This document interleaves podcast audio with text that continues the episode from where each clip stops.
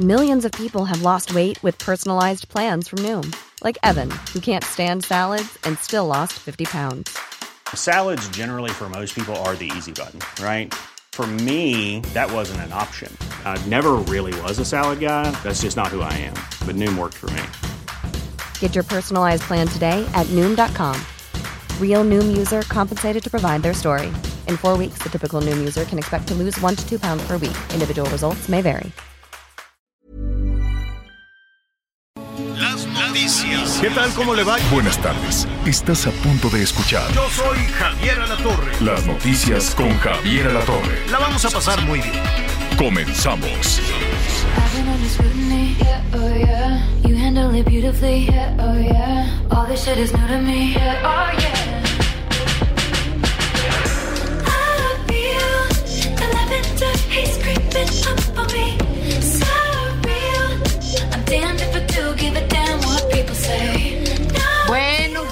bueno, pues al fin viernes. Algunos tienen toda la razón, está medio papitas esta canción, pero no saben qué quita la medianoche, ¿no? Lavender no es, es Lavender Haze, neblina de la banda del álbum Midnight y canta Taylor Swift, que pues por lo visto tiene fans de todas las edades. Hasta el ministro Saldívar estuvo a la medianoche pendiente de que estrenó esta canción Miguel Aquino, que esto querían decir en los años 30 o 50 o 40, me estaba explicando el productor, en Estados Unidos cuando estaban enamorados. O sea que veían neblina de la banda, igual a estoy en las nubes, ¿no? Algo así, Miguelito. Pues yo creo que, yo creo que sí, algo por el estilo. Lomeli, ¿cómo estás? Me da Muy mucho bien, buenas, gusto. buenos días todavía. Buenos días, me da mucho gusto saludarte. Este, pues sí, ahí está, ahí está esta chava Taylor Swift generando todavía pues muchos, muchos éxitos.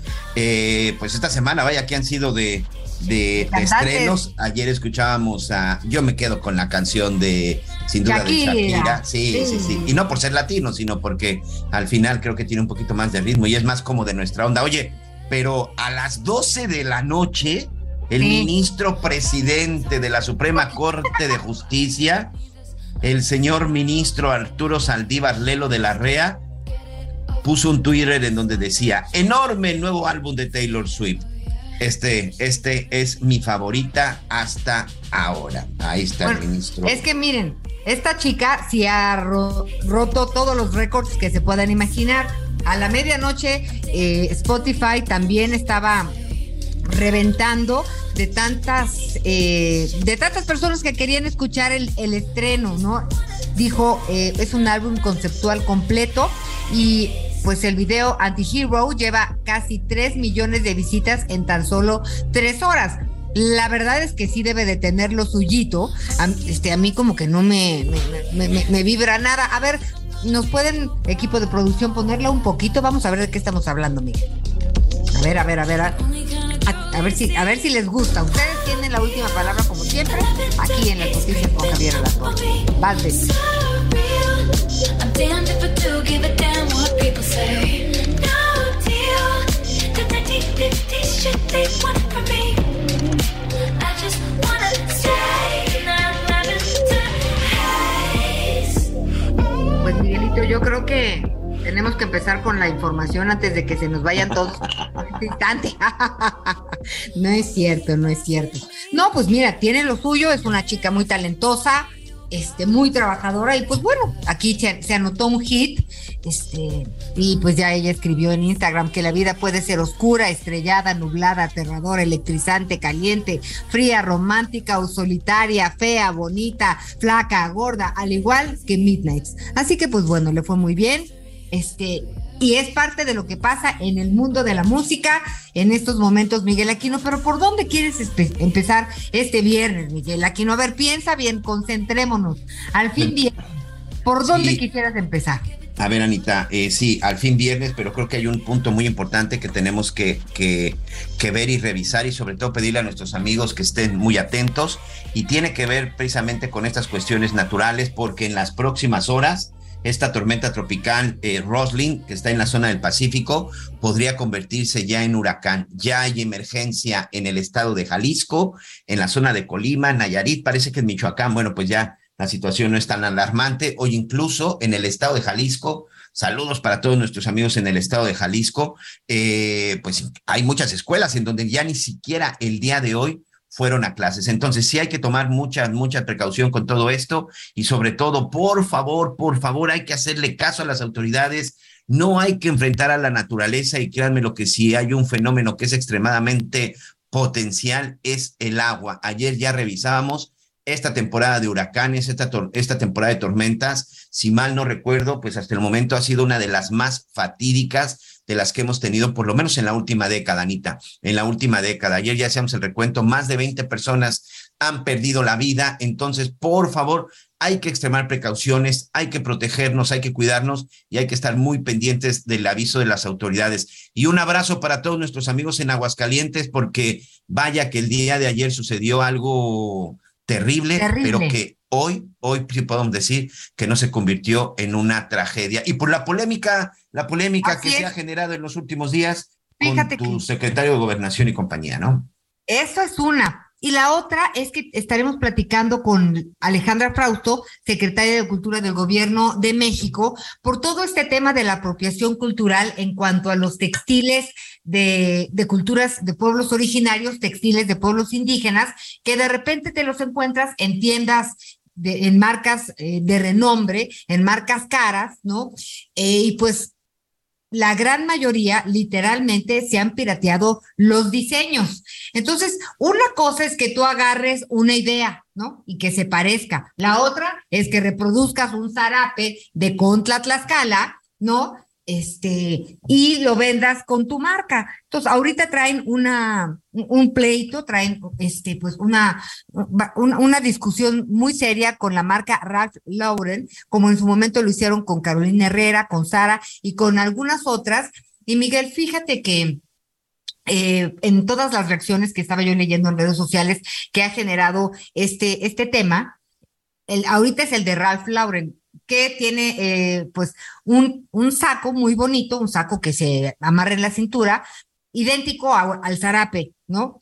Este, a un zarape que eh, pues los tlaxcalteños lo presumen. Y ahorita que acabo de estar con los andangos de la lectura, el adorno de todo el lugar, pues eran zarapes y zarapitos colgados por todos lados, pues porque de eso han vivido mucho, pues muchos de sus, de sus ancestros, ¿no? Y todos los niños y niñas, el 80% saben bordar, por decirte algo. Entonces, mucha gente decía, oigan, no pierdan el tiempo en eso, tenemos muchos problemas mucho más importantes. Es cierto, pero fíjate que a raíz de que se ha trabajado en este tipo de controversias, hay comunidades indígenas que les han ganado la demanda a marcas como estas, les pagan un dinero y entonces a raíz de eso, de alguna forma organizan sus talleres, formalizan este este negocio y ya están exportando algunos. Entonces, sí, va a ser muy interesante la plática que tengamos con Alejandra Frausto, porque finalmente, pues sí, es un patrimonio y ella ha insistido muchísimo en que la cultura, la cultura y toda esta eh, cuestión que se desprende del folclore y las artesanías,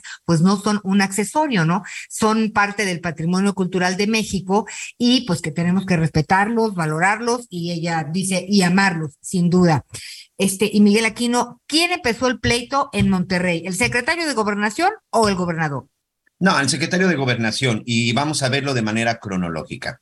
Todo empezó a partir de la de las encuestas que, que se generaron por parte del INEGI, estas encuestas que estuvimos aquí revisando que tenían que ver con la percepción de la con la percepción de la seguridad y sobre todo también con el tema de la Guardia de la Guardia Nacional. ¿En qué sentido? Bueno, pues dicen que todos los estados eh, en el momento en que les en que, en que están sucediendo cosas en materia de inseguridad, inmediatamente, bueno, le piden al gobierno federal que, se, que les den el apoyo con los militares o con la Guardia Nacional. Y otra también de las declaraciones muy desafortunadas, esa declaración incluso fue en la Ciudad de México, Anita, en una conferencia en donde recuerdo que estaba también por ahí el secretario de Gobernación cuando dice, ¿qué se le viene lo primero a la mente cuando escucha los baños de sangre que se están registrando en el país? Y fue cuando hizo mención, por ejemplo, de Jalisco y de Guanajuato y también de Michoacán hay que señalarlo, también incluso hizo referencia de Michoacán. Ahí empezó la polémica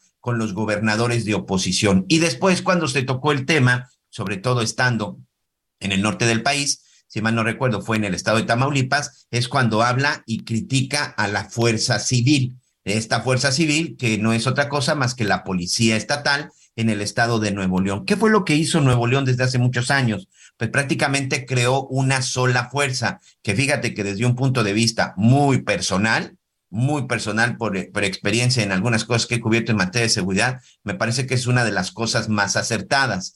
Aquí, por ejemplo, bueno, pues ya eh, hemos visto que si hay una policía que simplemente no funciona, y no porque no quisieran, sino simple y sencillamente porque no pueden y no tienen lo, lo necesario para funcionar de manera correcta, son las policías municipales. Yo creo yo sí soy un, fe, un creyente de que debería de ser solamente un tipo de policía bien unificada, bien preparada, pero sobre todo bien pagada para que verdaderamente trabajen y no se corrompan de una manera tan sencilla. Esa crítica a la fuerza civil fue lo que provocó la reacción de Samuel, en donde también el secretario de gobernación, creo que en un desacierto. Hay que recordar que el papel del secretario de gobernación es el de unificar, es el de consolidar, es el que se lleva, es el, responsable de la política interna. ¿Qué significa esto, amigos? Que es finalmente el que tiene que estar viendo con algunos secretarios, con algunos funcionarios, por supuesto con unos gobernadores. Y de repente, bueno, utilizar los calificativos que utilizó en contra del gobernador de Nuevo León. Le mando un saludo, por supuesto, a todos los amigos en el estado de Nuevo León, eh, que podemos estar o no de acuerdo con lo que haga Samuel García, pero al final, hablando de jerarquías y hablando de posiciones en el nivel de gobernador, pues no le puedes llamar irresponsable o no lo puedes llamar que, que, que, no le importa porque cuando pide a la Guardia Nacional, pues ni siquiera se toma el tiempo de mandar un, un, correo, sino lo hace por llamada telefónica. Creo que por ahí es, insisto, yo podré estar de acuerdo o no en algunas ocasiones con Samuel García, ahora que estuve en el estado de Nuevo León, bueno, pues la, hay, eh, está dividida la opinión, incluso me tocó cuando fue su primer informe, está muy dividida. La gente de Nuevo León, pero el hecho es que la sí verdad. contestó de manera correcta. O sea, mira, por lo mira, menos contestó de una manera seria. no fue visceral, más- ¿eh? Que a mí me sorprendió porque de repente eh, don Samuel se, este, por la juventud Sí, se le van ahí medio las cabras, pero creo que fue una manera muy correcta. Me parece que también creo que con- co- contestó a la altura y qué horror que tengamos que perder el tiempo hablando de los pleitos de los políticos cuando tenemos tantas otras broncas, ¿no, Javier? ¿Dónde Sí, andabas, yo- Javier? Aquí ando en el centro, vine este, a comprar ya, pues hay de todo, mira. Hay el papel picado para las este, ofrendas. No, no, no, no saben qué actividad hay en el centro. Padrísimo, todas las tiendas con los productos afuera. Este, ya llevo unas loncheritas porque de pronto pues este me voy corriendo allá a la estación, entonces me llevo, les voy a comprar una loncherita, unas loncheras muy buenas, hay media pantimedia, todavía se usa la pantimedia, Anita. Hay pantimedia a 50 pesos, brasieres de a 45, hay de todo. Este, blusas. No, hombre, qué actividad. No, Sabes que me gusta mucho ver toda la actividad del centro. Es una cosa increíble. Sí. Encuentras de todo, Javier, la verdad, y, Y, a, a y buen de- precio. y de una vez estoy buscando las este las luces las luces Navidad? este pues de Navidad y de que quiero ya poner la- las los focos este tengo focos ahorradores pero yo no sé Ah, claro. este no no no jalaron entonces vine voy a ir ahorita aquí a, a otra calle al, al ladito de Donceles a comprar los focos bueno pero en realidad aproveché porque vine a, a- a entrevistar a González Iñárritu, se nos fue la mañana rapidísimo y entonces terminé la, ¿cómo se llama? Terminé la entrevista, que ya está muy paseado, digo, no paseado, digo, paseado entre los medios, ¿no? Ya le dije, oye, ya has de estar hasta la cachetada de, este, de las entrevistas, a menos de que seas político, que a los políticos les dicen mi alma y, y rápidamente responden, ¿no? Los políticos así, ellos, si por ellos fuera diario, quisieran entrevista. Pero estos personajes, le digo, no está ya cansado que te digan, oye, que tu película y que de qué se trata. Y me dice, pues no, no digo, no tanto. Muy, muy bien, una conversación muy larga que ya después este, les estaré presentando. Padrísimo. Estuvimos ahí este, platicando de todo y de nada, estuvimos platicando en, ahí a un ladito de, de catedral y luego fuimos al Zócalo, estuvimos platicando con la gente, nos fuimos a tomar un cafecito, en fin, muy temprano me levanté para llegar al centro. Este, y ahí vamos, ahí vamos, este, de vuelta ya con el programa. Les ofrezco una disculpa, me retrasé un poquito por andar aquí con los artistas y con toda la gente famosa y luego pues es inevitable la distracción en esta calle que está atrás justo de Palacio Nacional, que es un hervidero de comercio, un hervidero de comercio, sí, mándeme. Cómprate una torta de tamal y que se te peguen No. otras tres para que nos traigas. Bueno, les puedo llevar las tarde tortas. para la torta de tamal, ya no, no, yo sí debe me de haber. deseaba. Y si ya te Yo- pasaste de la torta de tamal, los tacos de canasta, de frijol y chicharrón Bueno. prensado y te puedes morir en este momento. Y si ya te pasaste mucho, no, pero. Ujú. No, bueno, hay mucho que comer. Ya lo sé, pero bueno, vámonos con cuidado. Propósito para el año entrante será comer una torta de, de tamal. Honestamente, no le he entrado todavía, no entiendo mucho eh, el, la, este, del tamal con pan, pero, Es que pero pues es de debe estar- Sonora, señor, eso es, muy- es Ya sé, de aunque dicen que somos muy burros, aunque dice que los norteños somos muy mensos, nos dijo el secretario de gobernación, hazme el favor. Ya los escuché que andaban ahí con eso. Dije, pero ¿en qué cabeza cabe seguir divi- dividiendo a los mexicanos? Antes era chairos y fifís, liberales conservadores y no sé qué, y ahora es tontos y listos, ¿no? Entonces ya nos dijeron que los norteños somos muy burros, muy tontos porque trabajamos mucho y claro que tenemos que trabajar muchísimo ante lo adverso que es eh, el, entorno y me refiero no solo a la violencia, no solo a la criminalidad, no solo a los malos gobernantes, me refiero también a la naturaleza. Salir a trabajar con eh, 50 grados, no es tan sencillo, desde luego, hacer producir al campo, producir el trigo, producir el algodón, producir, este, ¿qué quieres? El, orégano, los espárragos de Caborca, en fin, todo este tipo de cosas eh, con esas temperaturas en el verano y con esas bajas temperaturas extremas en el invierno, pues claro que se necesita este talento y ganas de, de salir adelante y de ser productivos, ¿no? Y hacer pro- y que jale la minería y además todo eso sin agua y batallando con las infraestructuras. Entonces, pues sí, sí me dolió un poquito que nos dijeran que más listos en el sur, que más listos en el sur, dice, son más listos que en el norte, porque sin el, con el menor esfuerzo nos dan todo, ¿no? No tenemos que hacer nada y nos dan todo. En cambio, los del norte son muy tontos porque tienen que trabajar y tienen que esforzarse mucho para entregarle a la federación todo, todo el dinero. La verdad, pues me parece muy injusto. Sí me queda claro que la Ciudad de México, por ejemplo, pues es el, es el punto central. La Ciudad de México trabaja mucho de manera irregular, de manera informal. Me queda claro que todo lo que estoy viendo aquí a espaldas de Palacio Nacional, en la, carre- en la calle de Correo Mayor, pues es puro comercio informal, es pura, pura, pura informalidad. ¿Y por qué es informalidad? Porque ser formal te sale carísimo. Yo me quiero imaginar abrir un negocio aquí en, en, en donde está el Palacio, debe de ser una calle, este, una casa, una cosa pavorosa lo que le tienes que pagar al gobierno.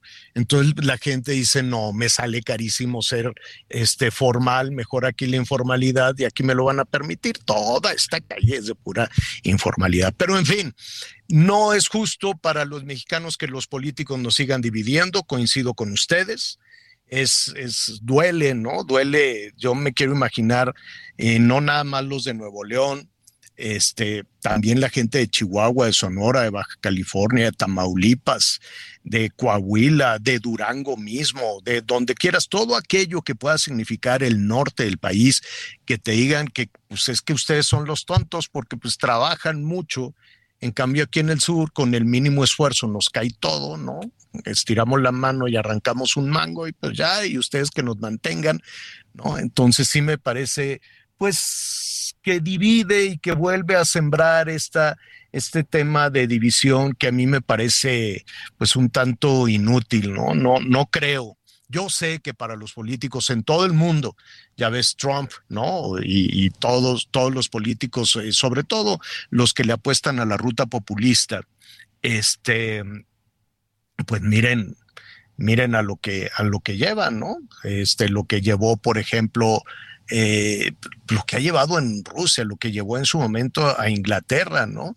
Lo que hizo el ex primer ministro que ahora quiere regresar, Boris Johnson, este populista que logró que Inglaterra se separara de Europa con el Brexit, con esos llamados populistas de decir, no, que todo el dinero se quede aquí, no le tenemos que dar nada a Bruselas y ellos nos la deben toda. Y sí, vamos con Boris Johnson, vamos a salirnos de Europa, sí, y mira, se salieron de Europa y mira el, el, el eh, socavón que cayeron económico y político por seguir todas estas cuestiones populistas. Entonces, mucho cuidado, yo sé que a ellos pues les, ellos ganan. Dicen, no, pues yo tengo mi meta y mi meta es ganar el político que sea y pues lo logran, ¿no? Divide y vencerás, eso se sabe universalmente, pero luego los que pagamos las consecuencias y nos quedamos divididos y nos quedamos picándonos los ojos y peleando y lo que tú quieras y mandes, pues somos nosotros. ¿Qué necesidad de ponerse a pelear ahorita entre Tabasco y Nuevo León? ¿Como para qué? ¿Entre el norte y el sur? Como para qué eh, dividir y pelear y decir aquellos son tontos y nosotros somos listos.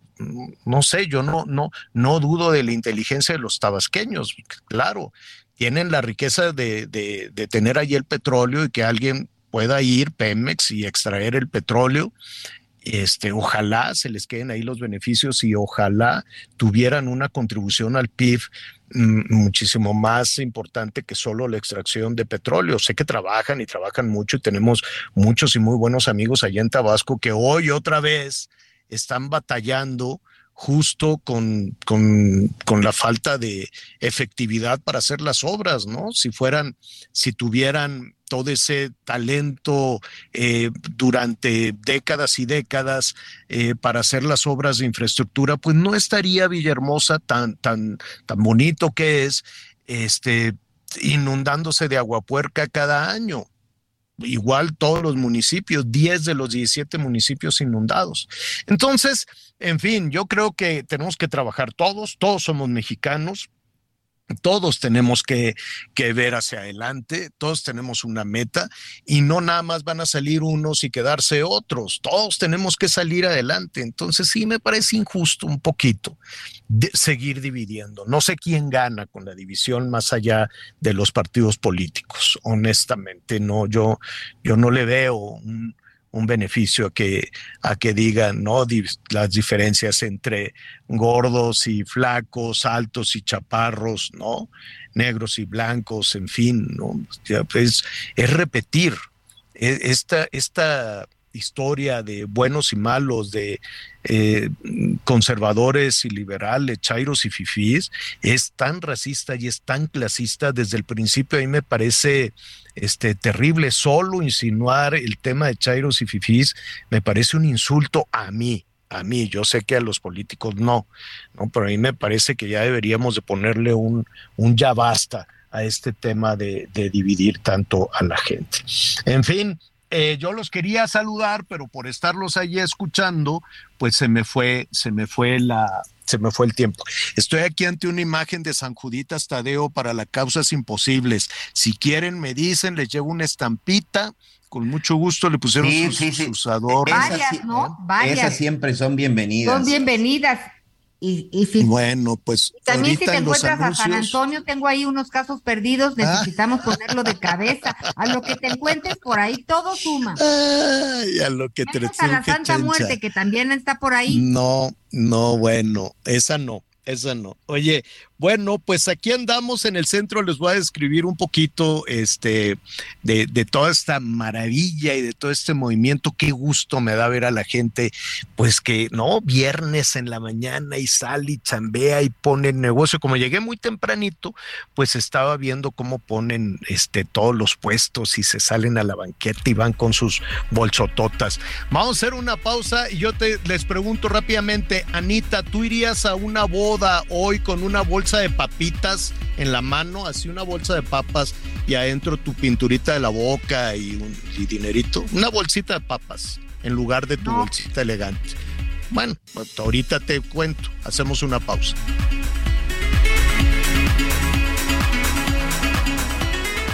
Conéctate con Javier a través de Twitter, arroba javier-alatón. Sigue con nosotros. Volvemos con más noticias. Antes que los demás. Todavía hay más información. Continuamos. En el aniversario Soriana lo damos todo. Compra uno y el segundo al 50% de descuento en champús o acondicionadores El Fructis u Optims, en jabones líquidos de perfumería o en pañales Kiddies y Bio Baby. Sí, el segundo al 50% de descuento. Soriana, la de todos los mexicanos. A octubre 24, no aplica con otras promociones. Aplica restricciones. Las noticias en resumen. El Partido Revolucionario Institucional designó a Alejandra del Moral como coordinadora para la defensa del Estado de México de frente al proceso electoral del 2023. Con esta decisión, Alejandra del Moral podría ser una de las posibles candidatas a la gubernatura del Estado de México. Un total de seis personas muertas y cinco lesionadas fue el resultado de un ataque armado contra un grupo de personas que se encontraban reunidas en las instalaciones de un lote de autos al oriente de Monterrey, Nuevo León. David León Romero, ex coordinador nacional de protección civil, declaró ante la Fiscalía Especializada en materia de delitos electorales por el dinero en efectivo que entregó a Pío López Obrador en mano del presidente Andrés Manuel López Obrador. Al salir de la Fiscalía, el ex funcionario rechazó dar detalles de la comparecencia, pero afirmó que colaborará con las investigaciones. Hoy el dólar se compra en 19 pesos con 60 centavos y se vende en 20 con 31.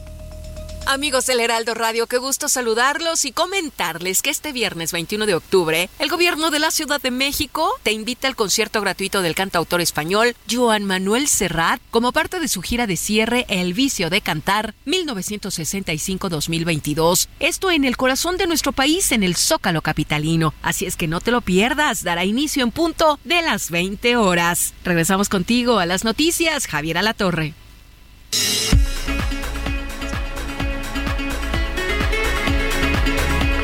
Bueno, bueno, muy bien. Pues eh, qué bueno que está, qué bueno que sigue con, con nosotros. Estamos atentos también a este asunto de los huracanes. Mucho cuidado en el Pacífico. Mucho cuidado, eh, sobre todo este fin de semana, a partir ya de mañana y hasta el domingo, Jalisco y Nayarit porque de acuerdo al pronóstico se está fortaleciendo este huracán, va a ser categoría 2, se está dejando ya unos aguaceros enormes, unos aguaceros tremendos. Entonces, pues habrá que tener precaución con todo, con todo esta, con todo este tema. Aguascalientes, qué cosa tan impresionante con esa bola de fuego que avanzó de pronto se fue quemando casas, quemando carros, una gritona, la gente, pues los, los que vieron cuando el tren se llevó una pipa, pues sabían más o menos ahí lo que estaba pasando, pero cuando empezó a avanzar la, el río de, de, lumbre con la explosión, pues imagínense el susto, la gente salía de sus casas a como, pues, pues con lo que podía, como podía. Eh, el incendio, pues fue más o menos, más o menos controlado, pero vamos a ver qué fue lo que sucedió con esta pipa de combustible. Eh, vamos a, a, platicar en este momento con Eduardo Muñoz. Él es titular de la Coordinación de Protección Civil del Estado de Aguascalientes, a quien me da mucho gusto saludar esta tarde. ¿Cómo estás, Eduardo? Javier, muy bien. Buenas, buenos días todavía. Estamos ya buenos todavía días, en la sí. zona, en la zona del daño de ayer pero estamos aquí a la orden. Oye, ¿qué fue lo que pasó? ¿Ya tienen más clara la, la historia? Sí, aquí lo que sucedió nuevamente fue la imprudencia del chofer del autotanque que se le quiso ganar al, al tren y pues bueno, sucedió la desgracia, tuvo el percance con, con el tren y pues era una, un autotanque cargado con combustible, 35 mil litros de combustible diésel era lo que traía y bueno, pues eso nos, nos generó el derrame del mismo líquido, las fricciones generó el incendio y este a su vez se, se ahora sí se, se unió con, con las el gas natural que tenemos aquí las tomas y fue lo que nos generó, como bien atinadamente decías, que se fue como en secuencia, como en serie, incendiándosenos las casas aquí de, de la colonia del fraccionamiento México. Y, y bueno, afortunadamente logramos contener, llegamos en tres minutos, cuatro minutos al lugar y, y nos dedicamos a evacuar a las personas de sus domicilios a cinco cuadras a la redonda. Fueron alrededor de 1.500 personas que evacuamos. Afortunadamente no tuvimos lesionados de gravedad, sí tuvimos solamente personas intoxicadas por, por el, el humo, entre ellos cuatro bomberos y tres civiles, pero afortunadamente no hay vidas que lamentar, que es lo más importante para nosotros. Claro. Claro, claro. ¿Cómo es el lugar en el que fue el impacto? Es decir, uno se imagina que cuando va a cruzar las vías del tren, pues debe de haber algún tipo de señalamiento, una pluma. Sí, mira, la, la, la, la, pluma no, no estaba, no existe. Ya estamos hablando con Romex para que nos instalen plumas en todas las los pases de vía, sobre todo en la, en la zona conurbada y, pero lo que sí había era muchísimos señalamientos que sí le, le indicaban a los conductores, ya que el puente en Comento, donde fue el lugar, está en reparación. Entonces, señalética había suficiente, en lo que no existiera la pluma, pero bueno, nuevamente la imprudencia de quererle ganar al tren, pues fue el que ocasionó el percance. A ver, el, el chofer de la pipa eh, está bien, sobrevivió. Sí, sí, de hecho él fue uno de los lesionados, él nada más tuvo un, un corte en el brazo izquierdo, ya está detenido, ahorita se encuentra en la fiscalía y, y bueno, esperando deslindar responsabilidades. Y, y, sabes, y sabes por qué tomó esa decisión, no oyó el tren, lo hizo deliberadamente, venía con la música a todo volumen. ¿Qué, qué, dice? No, hasta, hasta ahorita él no, no, no tenemos alguna declaración de él, como se tuvo que ser trasladado al hospital, pues ya, ya, ya no tuvimos alguna declaración de él. Parece que, que pues le quiso ganar al tren, porque el sonido del tren eh, queda, quedan dos avenidas que hablamos de unos 700 metros entre una avenida y otra, y el tren no deja de, de venir señalando que, que, va, que va a pasar. Entonces aquí lo que sí creemos o presuponemos es que fue la imprudencia de que le quiso ganar al tren.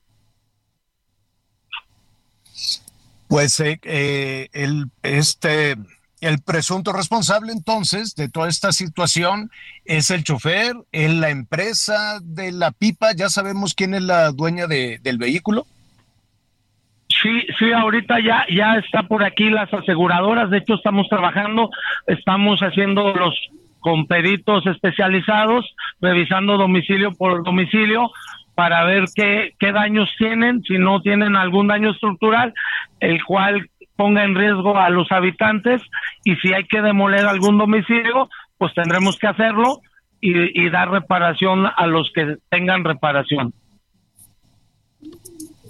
Pues estaremos ahí pendientes. Lo más importante, como, como tú eh, señalas, es que no falleció ninguna persona, que hay lesiones menores, incluido al, al chofer de la pipa, deslindar responsabilidades y después de que se garantice que todas las personas están bien, pues viene una situación muy complicada, muy, muy fea, que es eh, las casas que se quemaron. ¿Quién va a pagar este pues todo lo de las casas, ¿no? Sí, así es ahorita las autoridades, así es, las autoridades pertinentes están checando eso, de eh, eh, comentarte que la, la gobernadora, la licenciada Tere Jiménez, así como el alcalde, el licenciado Leonardo Montañez, han estado aquí en la zona muy atentos, están disponiendo de recursos para poder apoyar a estas personas y hay también un fondo en donde se puede eh, bajar recursos para reparación de, de, de domicilios, de casas o, o construcción de las mismas. Bueno, pues eh, si nos permites, vamos a estar en comunicación contigo, Eduardo. Muchísimas gracias por el reporte y estaremos aquí también muy pendientes. Es Eduardo No, estamos- León, titular de Protección Civil de Aguascalientes. Gracias, Eduardo. No, al contrario, Javier, a la orden, lo que se ofrezca, estamos pendientes. Un abrazo, buen día.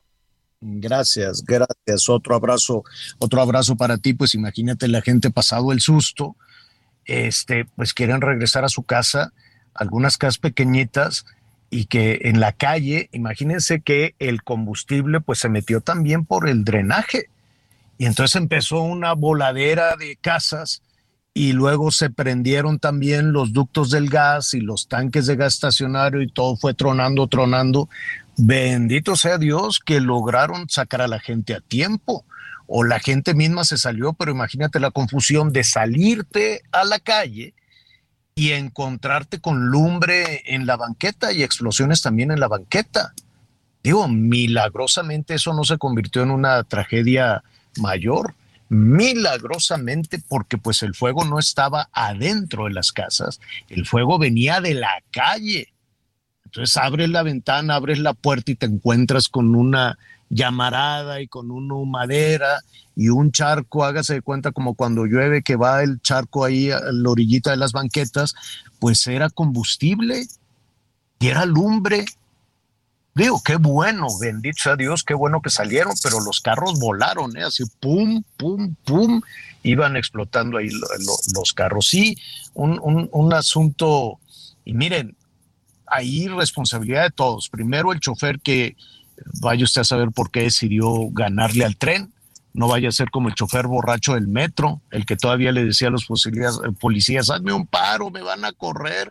Pues qué bueno que ya lo detuvieron. Vamos a ver qué dice el sindicato de el sindicato de, del metro. Tienen sindicato en el metro, ¿verdad? Porque luego Sí, muchas por veces pues evitan evitan las, las sanciones, ¿no? Cada vez que quieren sancionar a alguna persona que cometió un ilícito como ese, ir manejando borracho el metro, pues luego ya este, no se quieren meter en problemas con los sindicatos y le apuestan al olvido y ya no pasó nada y ya lo cambian ya nada más de lugar para no meterse en conflictos laborales, en conflictos sindicales, aunque creo que ya está detenido, ¿no? Ya está detenido y ya también se inició una investigación por parte de la Fiscalía General de Justicia y pues prácticamente invocándolos, Javier. Hace unos minutos nos llegó el comunicado del Sindicato Nacional de Trabajadores del Sistema de Transporte Colectivo Metro y en donde dicen, bueno, con relación al incidente que se suscitó el 19 de octubre, el sindicato ofrece una sincera disculpa, la cual hace extensiva a las y los usuarios de este medio de transporte, en especial a quienes se encontraban a bordo del tren pero pedimos respetuosamente a la población en general, medios de comunicación y funcionarios del gobierno de la Ciudad de México, no estigmatizar a las y los trabajadores que forman parte de esta organización sindical. Rechazamos categóricamente que funcionarios afecten el debido proceso, así como los derechos humanos de nuestras compañeras, porque pues evidentemente pues ya empezó la guerra política en este caso, ¿no? Te lo dije. No me gusta decir se los dije, pero se los dije. Y de pronto las autoridades pues no quieren tener este conflictos con nada. Es como digo, vaya el reconocimiento y la Belisario Domínguez a todos los trabajadores de la salud que qué bárbaro, qué esfuerzo hicieron en la pandemia. Pero haciendo ese reconocimiento al que todos nos sumamos. Pero cuando hay un caso de una, de, ya sabes, una negligencia médica o tantos de estos errores que se han cometido en los hospitales públicos, cuando viene la sanción, después no pasa nada porque no quieren tener conflictos tampoco con las, este, con los gremios, con los sindicatos. Entonces se hacen las denuncias, esto, aquello, el otro, y luego dicen, bueno, pues ya vamos a apostarle a que va a haber más escándalos y ya, al rato, este, si le revisas, pues no hay, no hay este, mayores sanciones, los cambian de lugar. Y si son policías, uff, ¿qué quieres que te diga? Menos. En muy pocas, en muy pocas eh, ocasiones hay, hay una este, sanción, ¿no? Nada más los, los van moviendo de, un punto a otro, de una ciudad a otra. En fin, ya estaremos eh, eh, pendientes de toda esta situación. Antes de ir con nuestra siguiente invitada que me va a dar, eh, la verdad, muchísimo gusto saludar Alejandra Frausto. Ella es la secretaria de Cultura de, eh, del, gobierno, del gobierno federal. Hay, hay todo un, caso que ya se viene repitiendo incluso en, otras ocasiones, de, eh, hay una marca internacional de ropa muy, muy prestigiada que se llama Ralph Lauren. Entonces venden ropa para, para señoras, para hombres, en fin, en tiendas este, pues muy exclusivas o tienen sus propias tiendas. Entonces esta marca eh, sacó una colección con diseños, este, hágase de cuenta que con un zarape saltillo usted se hace un abrigo o se hace una falda y en fin. Entonces, pues, eh, eh, pues al parecer esta marca se apropió de los diseños eh, pues de algunas de algunas comunidades. ¿Qué es lo que está sucediendo? ¿Hasta dónde puede llegar esto? ¿Es legal? ¿Es ilegal? Em, yo saludo con mucho gusto a Alejandra Fraustro. ¿Cómo estás, Alejandra? Qué gusto que nos acompañes esta tarde. Contenta, Javier, de estar en tu espacio, muy agradecida la posibilidad de compartir con tu, con tu gran auditorio estos esfuerzos que hacemos, que es una política pública que se detona un movimiento que se llama original. Eh, como bien describiste, eh, por ejemplo, los árabes de Saltillo, pues tienen atrás comunidades vitales que pueden desarrollar su economía a partir de estos elementos culturales que han preservado por tantas generaciones el caso del zarape se desarrolla, eh, es originario de Contla, Tlaxcala, y pues tú te acuerdas en el siglo XVI que se van a poblar Tlaxcaltecas, el norte del país, se funda Coahuila, Saltillo, Coahuila, y ahí se replica el, el zarape, se sigue haciendo en ambas comunidades. Entonces, este último caso es interesante porque vamos viendo ya una respuesta distinta por parte de las marcas.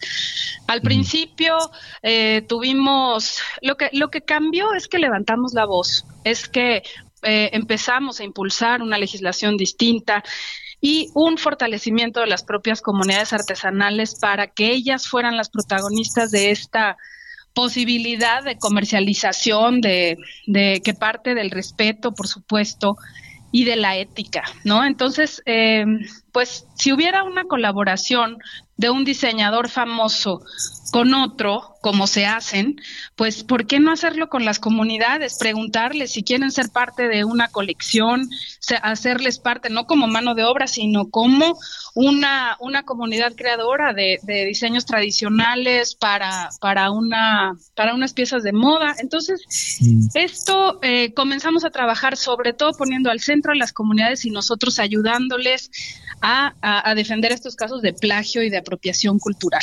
Eh, la primera vez que lanzamos una carta fue Carolina Herrera y dijo que estaba haciendo un homenaje a México y a sus creaciones. Yo no conozco un homenaje donde no se invite a los homenajeados, ¿no? Entonces, pues estamos totalmente en desacuerdo a esa, a esa postura y ahora ya se van construyendo eh, ejercicios distintos. Ralph Lauren acaba de contestar, acaba de publicar en su página un comunicado donde habla de eh, que habían prohibido que se vendiera esta colección, que ellos están impulsando una política para colaborar con las comunidades indígenas en un ejercicio de residencias creativas y que están abiertos al diálogo y piden una disculpa.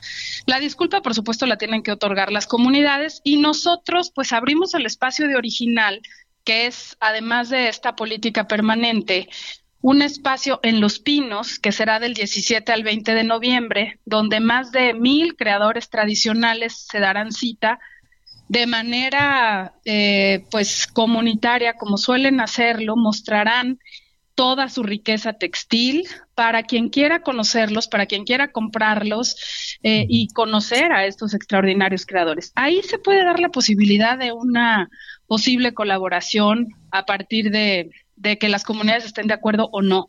Y hay que ir cambiando la, la mirada hacia esto. Antes se solía regatear a, a los artesanos, se solía verlos como marginados y pues son grandes artistas que preservan una tradición por décadas, por cientos de años en algunos casos y ponerlos al centro de esto. Entonces, donde donde mayor riqueza cultural encontramos, Javier, es donde mayor marginación hay. Sí. Entonces, tienes, aquí tien- ¿Sí? tienes toda la razón, pero para, para mm, eh, retomar un poco, hay ya una respuesta de, de esta marca de Ralph Lauren, lo cual mm, yo creo que es, que es adecuado empezar a, a- a- a avanzar, ¿no? A caminar, a ver qué es lo que dicen las comunidades. Sin, sin embargo, para, pa- para ser un, un poquito más, más precisos, más allá de la disculpa, yo creo que tiene que haber pues algún beneficio, ¿no? Algún beneficio económico para, para, para las comunidades. Me imagino que Sí. por ahí,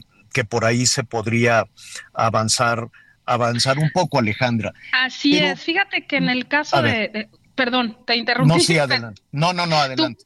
Tuvimos un caso eh, parecido ya recién en donde se hizo un resarcimiento económico a las comunidades afectadas para montar talleres de tejido, para montar encuentros de capacitación. Una cantidad importante se les dio a las comunidades artesanales por parte de una marca que se llama Comme des Garçons, que es japonesa.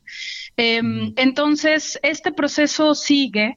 Las comunidades nos dirán qué es lo que van a pedir para esta marca, para que nosotros los pongamos en contacto y hacemos todo el acompañamiento en, eh, en las marcas. Es probable que se dé este encuentro en original, vamos a ver qué responden, si quieren venir en ese momento y los podemos poner en diálogo con las comunidades, pero sí eh, son temas de negociación, es una especie de arbitraje que logramos hacer por parte de la Secretaría de Cultura acompañados de la Secretaría de Economía, de Relaciones Exteriores, del Instituto Nacional de Derechos de Autor, para que sepan que, pues, si es una violación a sus derechos, vemos una buena respuesta, digamos, una buena actitud para reconocer un error y creo que ahí, pues, se puede ir más allá, que es lo que las comunidades eh, quieran hacer y nosotros estamos a su servicio. Ayúdanos a definir un poquito, eh, un, un minutito, Anita, nada más para concluir esta idea del beneficio económico. Eh, estamos hablando de Contla, en este caso en, en particular, ¿no? En el del zarape de Ralph Lauren, que es un abrigo, una falda, una- algo así he, he- he podido ver. Y Así está es. el caso de Contla y el caso de Saltillo. Así es. Pero si hay un beneficio económico, se dicen, bueno, a ver, va a haber un porcentaje por las ventas o te voy a pagar un dinero por, por, por los derechos, en fin, ¿no? Habrá muchos, en- eh, en todo caso- muchas complicaciones. Pero ¿a quién se le da el dinero? Mira, en todos los casos las colecciones se tienen que retirar del mercado. Esa es la primera. Ellos no pueden vender algo que es eh, producto de un plagio. En todos los casos anteriores que hemos tenido, todas las colecciones se han retirado del mercado. No se pueden vender. Eso ya es un daño patrimonial para ellos. Pero pues eso pues es su problema por haber plagiado. Ahora, tenemos la oportunidad de hacer un resarcimiento de daño a las comunidades. En las comunidades están muy organizados. Ah, Eh, los artesanos como eh, cooperativas, como tienen, por ejemplo, en Coahuila tienen la escuela del zarape. Entonces, a partir de esta colectividad, es que eso es lo, dif- lo diferente a los derechos autorales, ¿no? Que es unipersonal. En este caso son colectividades que, que sostienen un derecho. Y eh, eso es lo que las comunidades van a decirnos que van a, que van a solicitar. Y nosotros los vamos a acompañar en ello. Entonces, eh, eh, fue el caso de- del resarcimiento de daño, fue justamente con Contla y con Saltillo. Este zarape de que ellos se apropiaron también tiene algunos elementos de eh, Acámbaro, Guanajuato. Estamos también con otro taller de Guanajuato. eh, viendo, eh, pues ellos son los que nos dicen qué es lo que requieren y vamos a, a ponerlos en diálogo y pues ayudar y apoyar. La- lo que es fantástico, Javier, es que las comunidades están muy alertas y están fortalecidas. Entonces saben que, que hay una bueno. que hay un acompañamiento real. Sí. qué, qué bueno, porque luego quedaba la parte nebulosa de que alguien levantara la mano y el resto de los artesanos en la comunidad dijera, bueno, ¿y nosotros dónde leemos? Anita, Anita Lomelita quiero preguntar. ¿no? Ay, qué justo. Gracias, Ale. Pues siempre es un gusto. Hemos trabajado muchísimo, Javier, y todo esto que, que tiene que ver con original y con el trabajo de los artesanos, la verdad es que ha dado un giro, este, de, de 180 grados en cuanto al trabajo y valor de todos los artesanos. Hemos de reunirnos, ya se nos va a acabar el tiempo, pero original es la culminación de todo este esfuerzo por recuperar pues lo que tanto, tanto nos da identidad. Así es, Anita, gracias porque nos has acompañado. Javier, te esperamos porque aparte hay prendas Sí. para hombres extraordinarias y es la Ahí oportunidad de conocer a los creadores en primera persona y de comprar originales y no copias. Entonces aquí los esperamos del 17 Pues al ya. 20 de noviembre en el Complejo Cultural Los Pinos. Ahí, ahí voy a estar con muchísimo gusto. Gracias, gracias. Alejandra. Gracias, buena tarde, gracias por el espacio. Hasta luego. Hacemos una pausa y volvemos.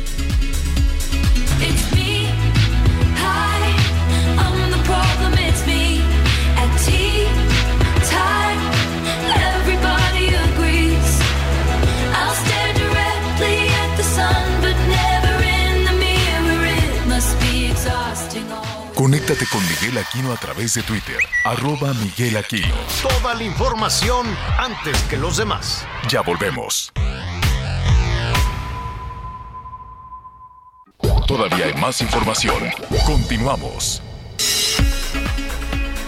Bien, pues fíjense que eh, ya estamos de regreso aquí en las noticias con Javier Alatorre y hoy en la mañanera el presidente estaba platicando de que pues ayer estuvo en la tarde con Joan Manuel Serrat, que quien tendrá un concierto hoy por la noche en el Zócalo, él y la, y la doctora Beatriz. Y de repente le entregan un papelito que dice, oiga, que le habla el licenciado Hank, que dice, ah, pues digo, que ya no quiere comprar este Citibank y dice Citigroup y dice, bueno, dile que ahorita le hablo porque estoy con Serrat. Así más o menos lo platicó el presidente, porque resulta que el grupo financiero Banorte, que opera el mayor banco en manos de inversionistas mexicanos, decidió no continuar en el proceso de compra de gigantes del gigante estadounidense Citigroup. Con la salida de Banorte en la contienda por Banamex, solamente queda Inbursa de Carlos Slim, Banca Mifel y Grupo México de Germán Larrea. Con esto vamos juntos a recorrer el país. El próximo sábado se suspenderán las actividades educativas en los niveles de educación media y superior, esto en los municipios de la zona costera de Jalisco, debido al paso de la tormenta tropical Roslin. De acuerdo con lo que se determinó con la sesión del Comité Estatal de Emergencia, también ya se desplegaron elementos de protección civil y bomberos, al menos 300 oficiales, en los municipios en donde se prevé que pegue este meteoro, tanto en costa norte como costa sur. Adicional a esta suspensión de clases, también eh, se prohíben todas las actividades ecoturísticas, el uso de cuatrimotos, racers en la zona montañosa y actividades de playa. Desde Guadalajara, esa es la información. Mayeli Mariscal. La tarde de este jueves se registró una agresión armada cerca de una escuela primaria en el municipio de Empalme, Sonora, donde una persona fue ejecutada en la calle, mientras al interior del plantel una maestra pedía a los niños que se tiren al piso mientras trataba de mantenerlos en calma. Todos abajo. No pasa nada, no pasa nada.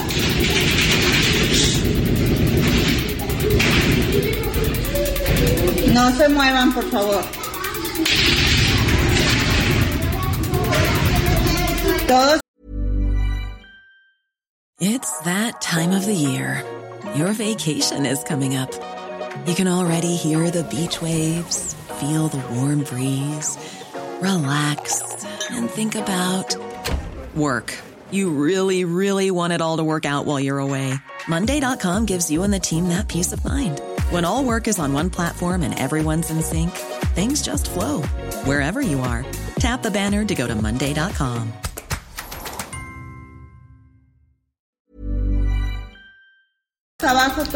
nada más. En hechos que fueron grabados en video que se difundió por redes sociales. Los acontecimientos se registraron alrededor de las 2 de la tarde en la colonia El Zaguaral, justo frente a la escuela primaria Mario Silva Cortés, donde un grupo armado realizó un ataque directo contra los tripulantes de un vehículo, dejando como saldo una persona sin vida y dos más lesionados, informó desde Sonora Gerardo Moreno.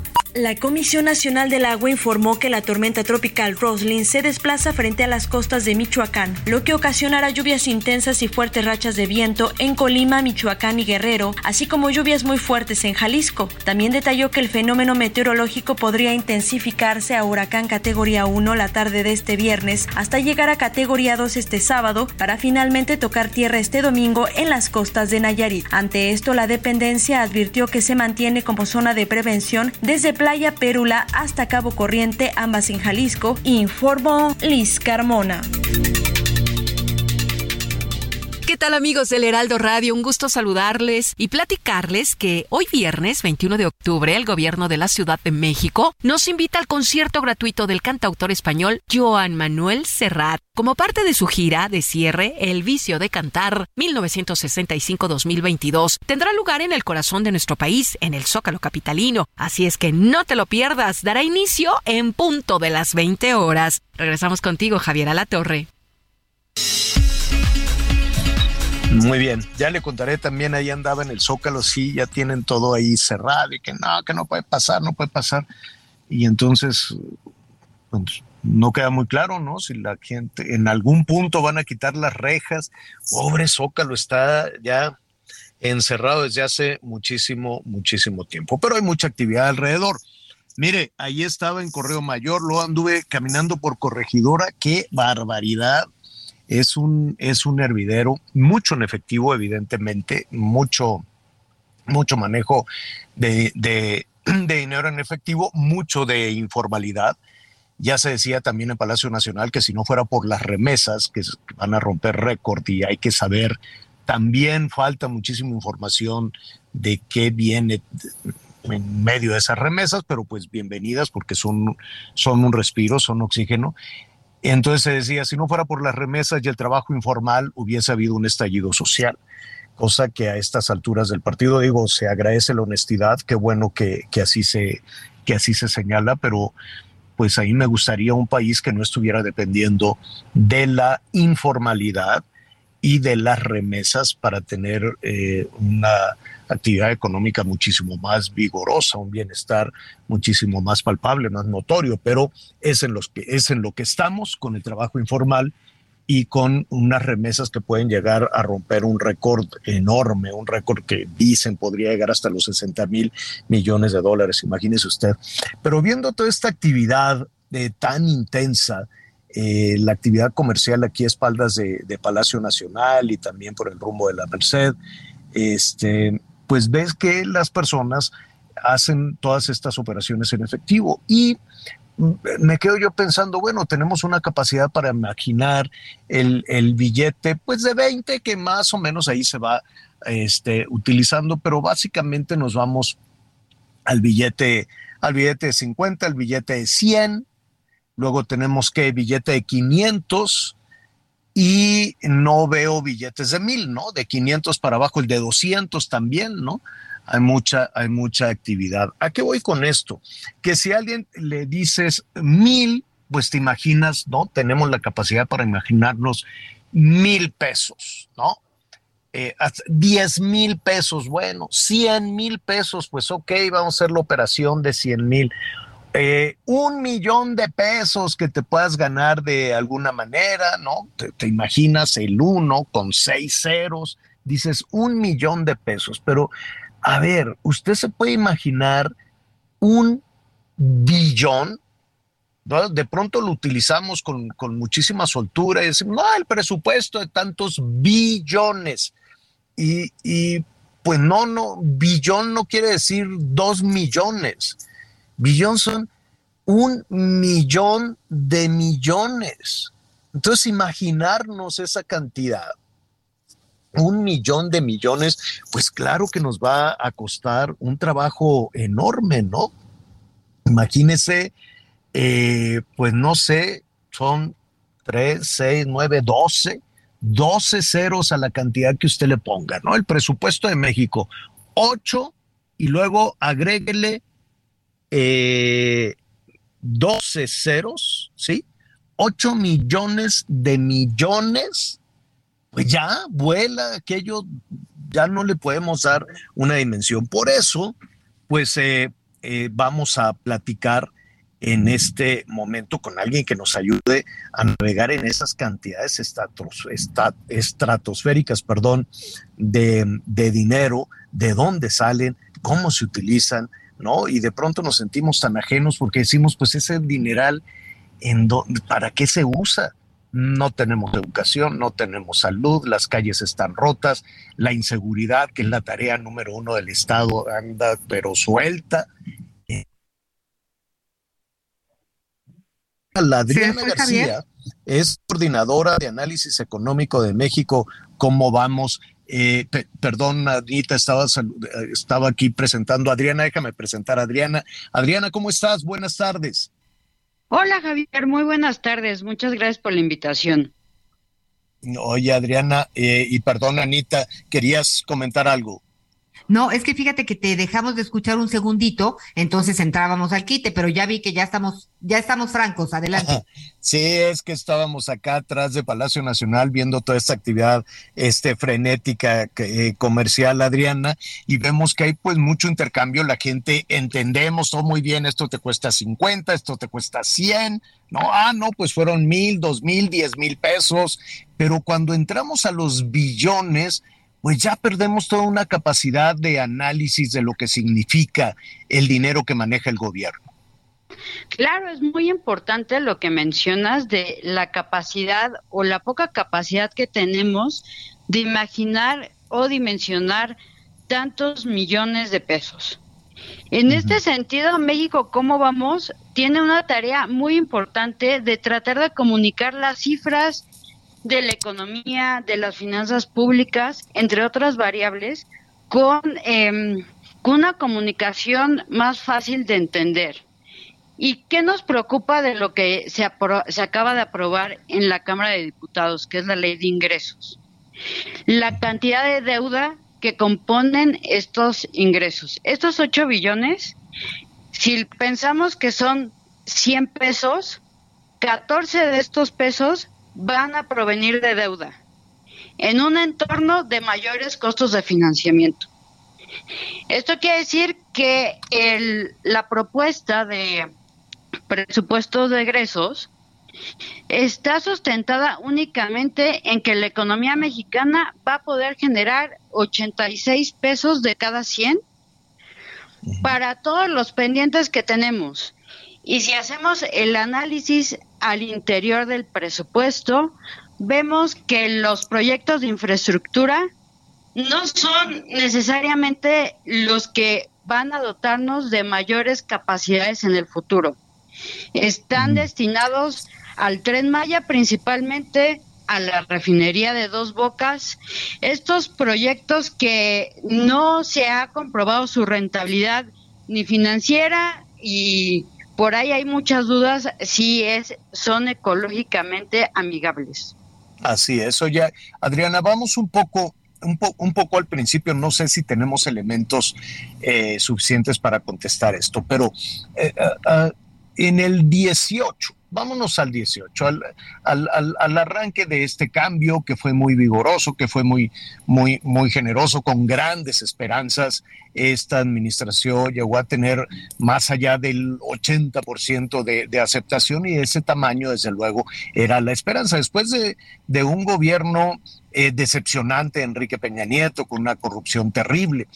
Sin embargo, en el, en el último año, lo voy a redondear, lo voy a redondear, pero estábamos hablando de un presupuesto en el último año de Peña Nieto de 5 billones y había un crecimiento modesto, pero había un crecimiento económico tal vez del 2%. Después dejamos de tener crecimiento, no hemos tenido crecimiento 19, 20, 21 y vamos a ver cómo, que, cómo cierra el 22. Puede haber todas las argumentaciones que tú quieras, pero no hay crecimiento. Sin embargo, el presupuesto del presupuesto, el dinero que pide el gobierno para gastar, sí crece. Ha crecido de los 5 billones a 8 billones. ¿De dónde si no hemos tenido crecimiento?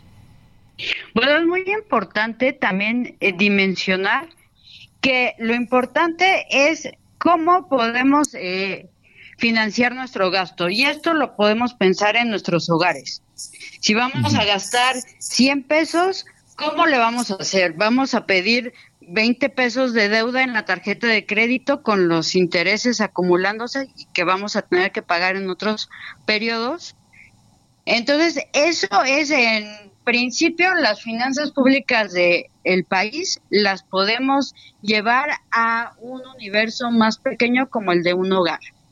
Claro, con mayores oportunidades de financiamiento porque el tamaño de la economía y la prudencia en las finanzas públicas durante los últimos años nos permiten tener acceso a los mercados internacionales.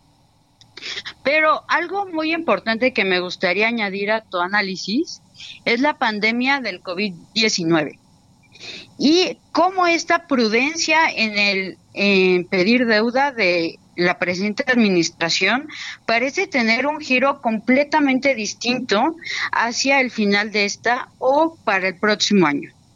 En 2020, en el, el entonces secretario de Hacienda Herrera nos decía, México no tiene la capacidad como otros países desarrollados de endeudarse para evitar que se perdieran empleos, sobre todo evitar que se perdieran vidas, entre otros pendientes como son la educación. Entonces, cada quien va a sobrevivir la pandemia del COVID con sus propios recursos. Y es así como vimos el cierre tan importante de empresas, la pérdida eh, impresionante de la economía informal, de los trabajos, que como bien mencionas, eh, gracias a ella eh, la economía tiene un gran dinamismo, pero también estos trabajadores de un día a otro perdieron toda la seguridad que les proporcionaba su trabajo, porque en este tipo de trabajos pues no tenemos seguridad social, ni una liquidación, ni un contrato, entre otras cosas. En esos momentos el gobierno no se endeudó más y de hecho en 2021 únicamente se, se pidieron 12 de cada 100 pesos de considerados en la ley de ingresos. Para 2023, en un entorno donde si bien no estamos fuera de la pandemia, esta ya cuesta menos vidas. Y en este entorno, ahora ya ni el Fondo Monetario Internacional ni el Banco Mundial sugieren que los gobiernos se endeuden por los altos costos de financiamiento. Hemos visto cómo el Banco de México, así como otros bancos centrales, han incrementado la tasa de referencia y esto hace más caro el dinero. Pero en este escenario de altos costos de financiamiento, sin o más allá del peor momento de la pandemia del COVID-19, se piden 14 de cada 100 pesos de ingresos públicos provenientes de deuda. Pues eh, ese es un asunto muy serio. Si son 14 de cada 100, eh, pues estamos viendo ahí un compromiso que no estaba muy visible que por lo menos no forma parte vaya, no, no forma, quería yo decir, parte del discurso oficial, al contrario, hemos escuchado que, eh, que se ha avanzado sin pactar deuda, pero ahora pues nos estamos enterando de lo contrario. Claro, los invitamos a que consulten México cómo vamos. Ahí tenemos un micrositio de presupuesto donde hacemos comparaciones fáciles de entender. ¿Qué significa ese billón de deuda en las finanzas públicas? Pues te agradezco muchísimo. Allí estaremos eh, atendiendo toda la información, la investigación que llevan a cabo en México, como vamos. Muchísimas gracias. Muchas gracias. Un saludo.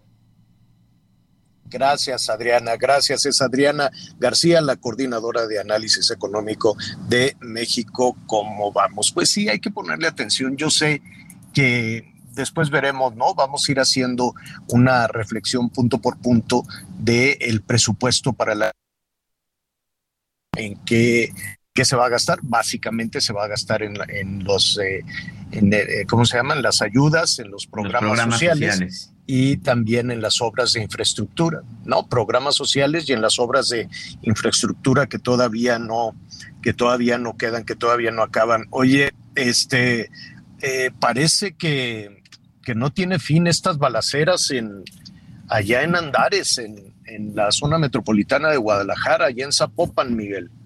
Sí, Javier, en este momento eh, la propia policía de Zapopan está confirmando pues una nueva balacera en las inmediaciones de Andares. Dos sujetos intentaron asaltar a un hombre que salía de una tienda mm, donde venden artículos para mascotas. Pero bueno, pues este sujeto que iba saliendo, todavía no sabemos de quién se trata, pues resulta que iba armado, enfrenta, enfrenta a sus asaltantes, se da ahí esta balacera, evidentemente, pues imagínate, alrededor de las 11 de la mañana, pues ahí ya había una cantidad importante de personas y en viernes hay una persona que queda lesionada, hay una persona más que muere, parece que es uno de los asaltantes y en este momento, bueno, pues hay un nuevo operativo ahí en la zona de Andares, así que por favor, a extremar precauciones y sobre todo, bueno, pues a ir con cuidado si es que se tiene que mover en este lugar. Oye, ¿se sabe qué pasó con la persona que iban a asaltar? Iba saliendo el Petco, ¿no? Iba saliendo ahí. Es de- correcto. Iba saliendo de esta de tienda, mascotas. de esta tienda de mascotas. Todavía no tenemos más información al Ajá. respecto. Como te decía, hay una persona muerta y otro lesionado. No sabemos si eh, del que sí muere eh, es uno de los sospechosos. Al parecer es uno de los asaltantes. La otra persona lesionada no sabemos si se trata de la persona que repele la agresión o de quién más. En este momento se está generando toda esta información, pero conforme vayan avanzando los minutos, te voy actualizando y actualizando a todos nuestros amigos en el estado de Jalisco, señor. Bueno, oigan, pues es viernes, Yanita Lomelí todos los viernes tiene fiesta, tiene baile, ah, este, no sé, al ratito nos dirás a dónde vas a ir. Este, Anita, siempre te llegan invitación de boda un día sí y otro también. Muy bien, Anita, me parece muy no, bien. ¿sabes cuál es la suerte? pues es una rentita. No. Eo. Eh, Digo, si es ¿Qué? una rentita, si no te organizas. Pero si le cambias el collarcito y el chalecito y así, y un día un chonguito y otro día no, pues sí, aguantas el paso. Como tengo tres hijos, pues voy a las bodas de sus amigos. Entonces sí, pues salen bodas cada rato. Claro. Gracias a Dios, me gustan las bodas. Pero sí me... sí- qué sí, bueno, Pero, pues, pues y me además, muy bien. todos y compartimos qué, la y qué bueno de que invitan a los niños con todo. Ah, pareció. Ah, pues eso, eso va muy bien. Oye, está muy bien. Y el pobre de Eli con el mismo traje lo mandas toda la vida. Y, Sí, ustedes su andan este, comprándose vestido. todo. Oye, pues fíjate que salió un nuevo, este, ¿cómo se le dice? Accesorio de gala.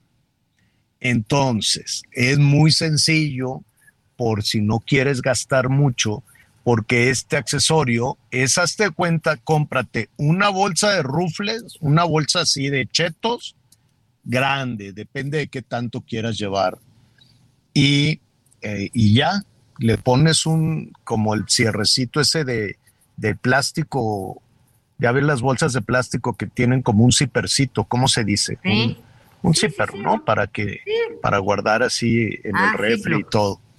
Ah, entonces, ah, compras tu bolsa de, de papas, le tiras las papas, no vas a ir no vas a llegar a la boda comiendo Pero de papas. papas tan así, elegante. sabritas. Entonces, le- de las pueden ser amarillas, naranjas, rojas, ok. con, con chile, chinchile, de de esas, la bolsa de papas. Le tiras las papas y le ponle algo para que pegue. Le puedes poner velcro o le puedes poner un cierrecito de, esos de, de las bolsitas más herméticas. Es La, la sacudes bien, no si se puede lavar la- y ahí guardas pues lo que te lleves a la boda. ¿Qué te puedes llevar? Un billetito, una, una pinturita. ¿Qué, qué, qué llevan las niñas a las bodas? Pues Bueno, ¿no? pues mira, ¿Qué el te cabe en celular, esa bolsita? ¿no? El celular, un Ah, bueno. polvito, Ok. Kleenex porque luego Ajá. lloras, este, tu biletcito y un spraycito para el aliento y ahora gel. Pues mira, pues ya con eso, ya con eso lo pones ahí en, en tu bolsita y si te dicen, Anita, trae las cosas en una bolsa de papas, y entonces tú le dices, sí, en mi bolsita Valenciaga. Entonces ya. No me carísima. En la bolsita Valenciaga, ahorita te voy a decir, eh, es, sacaron así como de bolsa de papas y cuesta. ¿Pero cuesta? 36 mil pesos. Oye. Ahorita no voy a decir está groserías, en pero sí me oferta, acordé. en oferta 1.800 dólares, más o menos 36 mil pesos. Eh, la bolsa que saca Valenciaga es igualita, nada más que es como de plastiquito más aguadito, pues. No es de tan papel, ¿de qué papel será este? Como papel plástico. el- Pues de lo que sea, pero 36 mil pesos no, no los podemos, no, los vamos a pagar, señoras y Pues, señores. es, es igual. Javier, Ja- Vamos a tratar de recuperar a Javier Anita, pero sí. Oye, yo te quería preguntar, Miguelito, ¿le comprarías a tus princesas esta bolsita? Este, no, no creo. No creo, la verdad es que de no. veras, no. oye, me- mejor agar- agarremos las de papas que tenemos en nuestra casa. ¿Qué, qué, qué dices, Javier? Pero si quieren andar a la moda y dicen, ay, papá, cómprame la de Cheto, 36 mil pesos. ¿Qué prefieres? ¿Un celular de cuarenta y tantos mil para meter adentro de la bolsita de, 30 y- de 36 mil? Así andan las cosas, imagínate. ¿Mm? Oye, Para que eh, vean. eh, el celular sí le Entonces entramos. usted.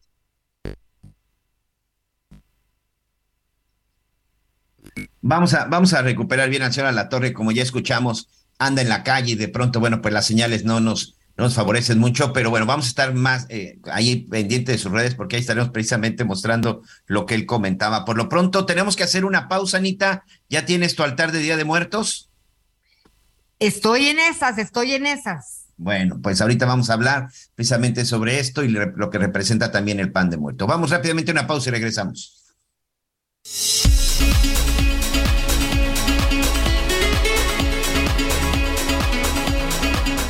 Conéctate con Miguel Aquino a través de Twitter, arroba Miguel Aquino. Toda la información antes que los demás. Ya volvemos.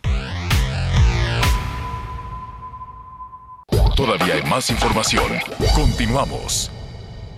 En Soriana, compra uno y el segundo al 50% de descuento en frijoles empacados Frijolín, Cacerola, La Merced, Chequetino y Diamond. En harinas para pastel y dulcería. Sí, el segundo al 50% de descuento. Soriana, la de todos los mexicanos. A octubre 24, excepto línea de cajas, chocolates Ferrero y selección de piñateros. No aplica con otras promociones. Aplica restricciones. Las noticias en resumen. La tarde de este jueves se registró una balacera en Empalme, Sonora, que dejó un saldo de una persona muerta y dos lesionadas. Los hechos se registraron fuera de la escuela primaria Mario Silvia, Silva Cortés, en la colonia El Zaguaral, causando pánico entre la comunidad estudiantil. Una alumna del CCH Sur de la UNAM denunció haber sido víctima de violación sexual en uno de los baños del plantel el pasado 17 de octubre, lo que generó una ola de protestas por parte de los estudiantes exigiendo justicia tras la nula respuesta por parte de las autoridades. La noche de este jueves se dio a conocer que un alumno de secundaria de la Ciudad de México apuñaló a su compañero en pleno salón de clases. Los hechos ocurrieron en la, escuela secundaria Blas Galindo, ubicada en la alcaldía Iztapalapa. Se informó que el alumno afectado recibió atención médica y el presunto agresor fue contenido. Amigos del Heraldo Radio, qué gusto saludarlos para platicarles que hoy viernes 21 de octubre, el gobierno de la Ciudad de México nos invita al concierto gratuito del cantautor español Joan Manuel Serrat. Esto es como parte de su gira titulada El vicio de cantar 1965-2022. Tendrá lugar en el corazón de nuestro país, en el Zócalo capitalino, así es que no te lo pierdas porque inicia en punto de las 20 horas. Regresamos contigo, Javier Alatorre, a las noticias. Oigan, pues no saben qué bonita mañana me he pasado en el centro de la Ciudad de México. La verdad es que sí es cierto que, puede ser este, complicado en muchas ocasiones, Este, pero cuando ves toda esta actividad económica, la gente haciendo el esfuerzo, salir adelante, pues uno aprovecha. Yo he estado aquí buscando algunas ideas este, para el altar de muertos, ya llevo el papel picado. No hay, este, voy a ir a, Coyoacán para buscar las, las calacas. No sé, todavía voy a batallar para encontrar las calaveritas de azúcar y algunas otras cosas. La flor de cempasúchil, pues ya la tengo. Este, pero sabe quién sabe, ahora sí que sabe quién sabe, perdón usted, valga la redundancia, el que sabe mucho de este asunto es Enrique Ortiz García, que lo seguimos en Twitter y siempre tiene unas, eh, unas aportaciones fantásticas y me da muchísimo gusto saludarlo. Enrique, no sabes qué paseo por el centro eh, de la Ciudad de México, llegué aquí muy temprano, a un costado de catedral, caminé por aquí atrás de Palacio Nacional, qué bárbaro. ¿Cómo estás, Enrique?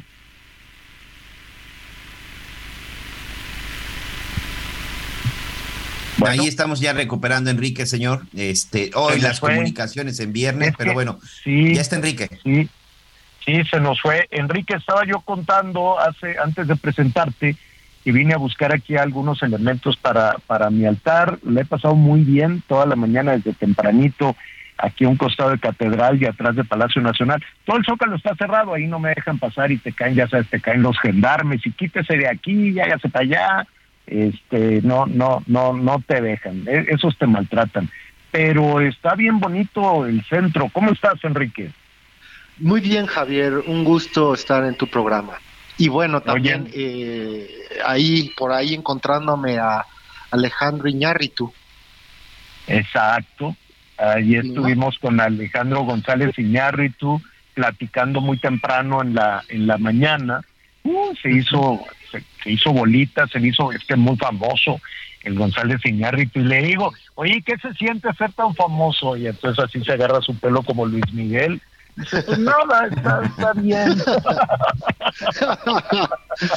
no, bueno. Ah, pues está bien.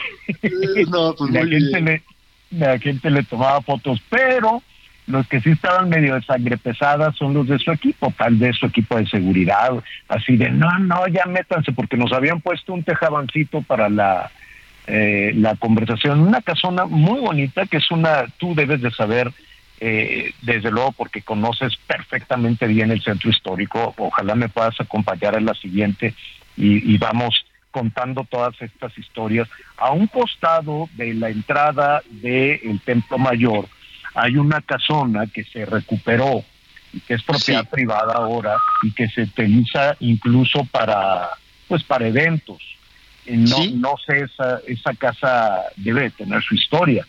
Sí, bueno, eh, sé que es una construcción del siglo XVIII en la actualidad, ¿no? y que es un espacio en el cual pues se recibe a, a personalidades distinguidas, ¿no? Que visitan la ciudad y que también se puede hacer, se hacen eventos, ¿no? Culturales, recepciones y también un espacio para entrevistas. Exacto.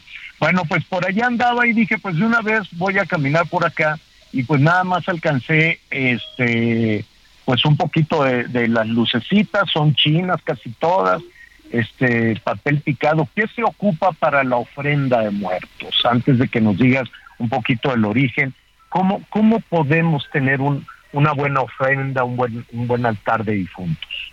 Bueno, lo primero es que debe de haber una, una foto del difunto o de los difuntos. No puede haber ofrenda sin fotografía de nuestro ser querido. La segunda, tiene que haber velas eh, forzosamente. Las velas son guías, son eh, un faro para las almas que nos visitan este 1 y 2 de noviembre.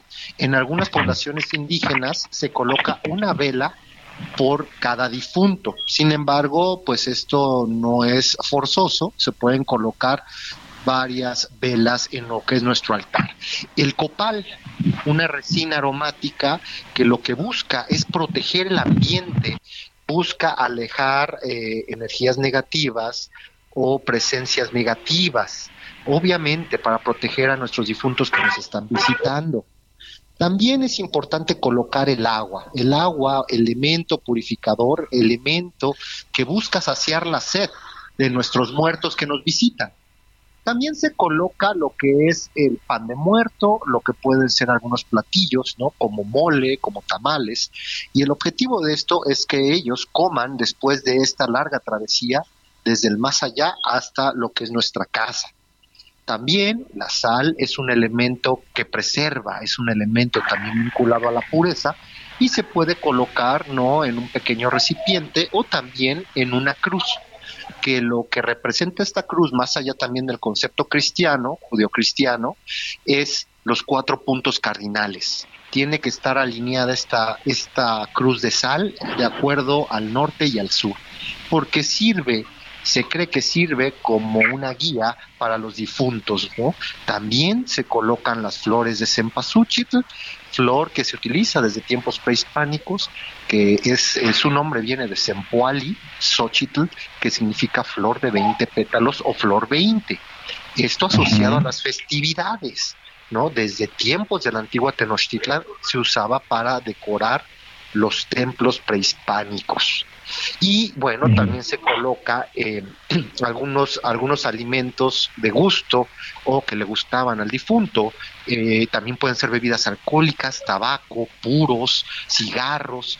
¿Por qué? Porque es disuadir a nuestros eh, queridos fallecidos que nos visiten, es disuadirlos que vengan a nuestro hogar para consentirlos. También el alcohol está vinculado en gran medida con el tema de las festividades, ¿no? Con el tema de eh, todos estos momentos gratos que en algún momento vivimos, ¿no? Oye, em, pues está muy elaborado, pero yo creo que nada de lo que nos has dicho es tan eh, tan complejo, tan difícil. Dinos, eh, esta esta es una ¿cómo le podemos decir? ¿Es una tradición? O, o, o, cómo, cómo podemos irnos a los orígenes de todo esto? Sí, bueno, eh, los orígenes de esto hay que remontarlos pues al establecimiento de los conquistadores, de los hispanos ya en estas tierras. Recordemos que el primero de noviembre es el día de los de todos los santos, mientras que el 2 es de los fieles difuntos. En aquel momento, no, ¿cuál es la diferencia? Los santos son aquellas personas que vivieron de manera recta, de acuerdo a los ideales y preceptos de la religión católica, cristiana, y bueno, alcanzaron la gracia plena y están ubicados en el paraíso celestial. Mientras que todos los difuntos pues, son nuestros muertos que acabaron en el purgatorio. Entonces, el primero de noviembre es cuando se pide la intercesión a estos santos, ¿no? Se venera sus reliquias, cráneos, astillas, eh, pedazos de pelo y todo esto tiene el objetivo, pues, de eh, pedir la intercesión para nuestros difuntos que se encuentran en el purgatorio y también para nosotros mismos. Se trata de indulgencias a aquellos que van a misa o visitan los templos el primero de noviembre. Y también esto nos da pie al origen de lo que sería de lo, un segundo. Aquí estamos. Bueno. Sí, aquí estamos. Aquí estamos. Ah, ah, aquí, aquí te tenemos. ¿Todo bien? ¿Nos Sí, asustaste? Todo, todo, Dije, ya todo se nos cayó. Acá, acá- acá seguimos, acá seguimos. Y entonces, pues el pan de muerto y las calaveras de azúcar, pues son representaciones de estas reliquias de los santos, pero que se comen. Imaginemos esto, eh, no tiene nada que ver con el mundo prehispánico, no tiene nada que ver con el Mictlán, ni con el, el Zompantli, ni con Mictlantecutli, tiene que ver con la representación de las reliquias de los santos que fueron martirizados. Por eso el primero, Ah. se, se- se- el primero en la Europa medieval, pues se realizaban este tipo de dulces, de golosinas, hechas de pasta de almendras, de pan, y eran bendecidos. Y uno, un- los fieles los llevaban a su casa, al, al- al altar familiar, para pedir la intercesión de estos santos a través de estas réplicas, dulces réplicas de las reliquias, para que sus difuntos salieran del purgatorio lo más pronto posible. Este es el origen del pan de muerto y de las calaveras de azúcar. Qué, qué formidable, oye, pues qué buena, qué buena información nos has dado. Yo quisiera aprovechar, uno, para pedirte un favor. ¿Qué te parece si eh, el día que, que, tú nos indiques de la próxima semana vamos revisando cómo esta tradición eh, va cambiando por región en nuestro país y que nos, eh, nos, eh, nos eh, ayudes un poco a conocer pues, lo que sucede, por ejemplo, en Campeche, lo que sucede, por ejemplo, en, en Michoacán, ¿no? Que, que se ha convertido también en una de las partes muy atractivas para visitar ese estado, aunque ahorita pues ya eh, hay que hacerlo con, con, muchísimo cuidado y cómo puede variar esta tradición en muchas partes. Y algo que puede ser fundamental, tú que conoces la Ciudad de México de cabo a rabo, podemos visitar eh, altares, en algunas están abiertos al público, algunos altares, queremos suponer que, que hay algunos eh, que son eh, majestuosos, ¿no? Sí, bueno, yo lo que le recomendaría a las personas es que visiten la capilla de las Santas Reliquias en la Catedral Metropolitana, la cual abren el 1 y 2 de noviembre, solamente esos dos días en todo el año. En este lugar es cuando se exponen, se muestran las reliquias de los santos que llegaron durante el virreinato de la Nueva España. ¿No? Eh, es maravilloso, es, tiene un altar barroco dorado y se coloca una gran cantidad de velas. Entonces es un lugar que es muy interesante para visitar y obviamente solamente en estos días eh, se abre esta capilla, obviamente para venerar a, a los santos y recordar a los fieles difuntos. También en el Museo Caluz colocan una ofrenda monumental. El Museo Caluz está ahí cerquita de Avenida Hidalgo y de Reforma, casi a un lado de lo que es la iglesia de San Hipólito, también un lugar que vale la pena visitar en este en estos días. Perfecto. Pues allí está, así lo haremos, que además este pues podemos pasar una mañana fantástica si vamos ahí a la capilla de las Santas Reliquias en la Catedral Metropolitana, que afortunadamente ya está en reparación. Fíjate que quiero hacer también una historia, te convoco para ver si me puedes ayudar y reconstruir la, la historia de este, de este edificio, de esta joya eh, eh, virreinal, diría yo, por, por, el tiempo que tardaron en su, en su construcción. Tú corrígeme si, si me equivoco, claro. que además pues está cargada de historia, ¿verdad? No, y claro, Javier, es interesante saber que hubo una catedral antes de la que actualmente está en pie, la primitiva uh -huh. catedral de la Ciudad de México, fundada, uh -huh. o, su construcción inicia en 1524 y es finaliz y bueno, y es demolida en 1626 para darle espacio, cabida a la catedral que actualmente conocemos. Hay mucha historia que compartir de la historia de la catedral metropolitana pues te vamos a convocar para que nos ayudes a contar a contar esa historia y vamos revisando si no tienes inconveniente pues algunas de las tradiciones en diferentes partes del país. Claro que sí, Javier, será un gusto. Bueno, te agradezco muchísimo tus redes, por favor. Sí, me pueden encontrar en Instagram, en Twitter y ahora también en TikTok a través de arroba cuauhtémoc-1521, Cuauhtémoc con H. Ahí encontrarán cápsulas históricas relevantes en TikTok, pero también este pasitos de baile y eso, o ya, ya cambió TikTok, ¿verdad? Al principio era así puro, puro chachachá. hay de todo, hay de todo. Eh, tratamos hay de, tratamos todo. de poner nuestra semilla, ¿no? Para que mejore TikTok. En ese sentido. Qué bueno. Qué bueno, Enrique. Te envío un abrazo. Muy buen fin de semana. Descansa. Excelente fin de semana. Un saludo a ambos y un abrazo. Gracias. Oiga, yo vi uh, eh, ahorita, eh, estaba platicando con nuestro productor, me mandó una foto que es una verdadera infamia, pero bueno, no. ¿qué quiere que yo le diga? Una foto, me mandó un pan de muerto. El pan de muerto, mire, si usted quiere probar un muy buen pan de muerto, no es por, por nada, pero nuestros amigos de, de matre.pan, que están ahí en las calles de Monte Ararat, búsquelos en Instagram, matre.pan. Qué cosa, qué cosa celestial de pan de muerto. Y el pan de muerto tradicional, como debe ser, pero está hecho con masa madre, entonces es muy sano, es, de, es de, muy alta calidad. Buenísimo, bueno hasta el cielo, no sabe usted qué cosa.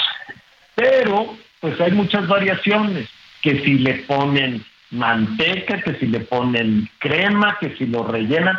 Ya yo- se me olvidó preguntarle a Enrique porque eso es un invento, eso de andarle poniendo rellenos al pan de muerto.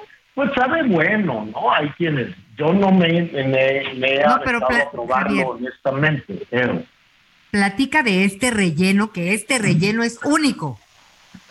Es una cochinada. Hicieron un relleno. No, pues una gordimuerta, gordimuerta. eh, un relleno de, de carne de esa que van rebanando en, en un alambre. ¿Cómo se llama? De, de Al pastor. trompo, de- Al pastor, al a pastor. ver, ¿de, ¿de cuándo acá un pan de muerto? Vas a echar cebolla, cilantro, limón y, y carne adobada. Eh, eh, Pero y- tienes una cosa que saber. Pero tienes Eh, en el equipo- un taco. A ver. En el equipo todos la quisiéramos. Esa gordimuerta ¿En nos caería muy bien. ¿En serio te comerías un pan de muerto con pico de gallo, Mira, con imagínate cebolla? a lo, lo dulce del pan de muerto con la Ajá. La cebolla y la y carne de al pastor. No, Anita, eso no es imaginable. Hay tortilla. Tú hazte un taco, hazte un taco por vida, por, por caridad del Señor. Imagínate una, una ofrenda con un pan de muerto, con cebolla, cilantro, chile, limón. Bueno, hay para, hay para todos los gustos. Tú, Miguel, también vas a querer tu pan de muerto con, con limón y carne al pastor o uno o te mando tu caja de matre que te hicieron, pero ya Anita No, no ya, ya, prefiero la caja de matre, señor. Ya en Están este acabando momento. los muertos y no llega esa caja de más. En este momento te estoy mandando ya mi Es dirección con código sí. postal. te oyeron el matre.pan y dijeron, no, pues Anita le va a echar carne adobada, carne de puerco. O sea, ¿qué es eso, Anita? Oye, Miguel, pero hay que llegar a las 8 a Matre porque a las 9 ya no hay pan. Muy temprano. No, bueno, no, no, que, no, hay que madurar. Oye, ahorita con esta combinación, saludos para todos nuestros amigos en el estado, en el estado de Veracruz, que también allá qué rico Ah, se come. Las frijoles. bombas, ¿no? Estas, estas famosas, este, ¿cómo le llaman? Sí, bombas, bueno, ¿no? Que con es, frijoles. es la concha con frijoles, que que pues, de repente la combinación frijoles. de sabores entre salado y dulce no está nada mal. A mí, a mí me gusta lo salado con lo dulce, me, me gusta muchísimo. El pavo con una salsita, ¿no? Medio agridulce, el pato también, ahí, ah, no, pero el pato nada más los comen los políticos así medio, ¿no? Este, sí, está bien, pero de ahí a echarle mole de olla, no chopear el pan de muerto en el mole de olla con cebollita y limón, ¿qué es eso, Anita? Te están oyendo en tu casa. Oye, pues ya nos vamos, ya no me dijeron qué van a hacer, ¿le van a comprar la bolsita de papas a las niñas o qué hacen? No, no, no. No, ahorita precisamente ya se las mandaba y por fortuna no tuvieron, no tuvieron éxito en, de- en esta casa, por fortuna, esas bolsitas de papas.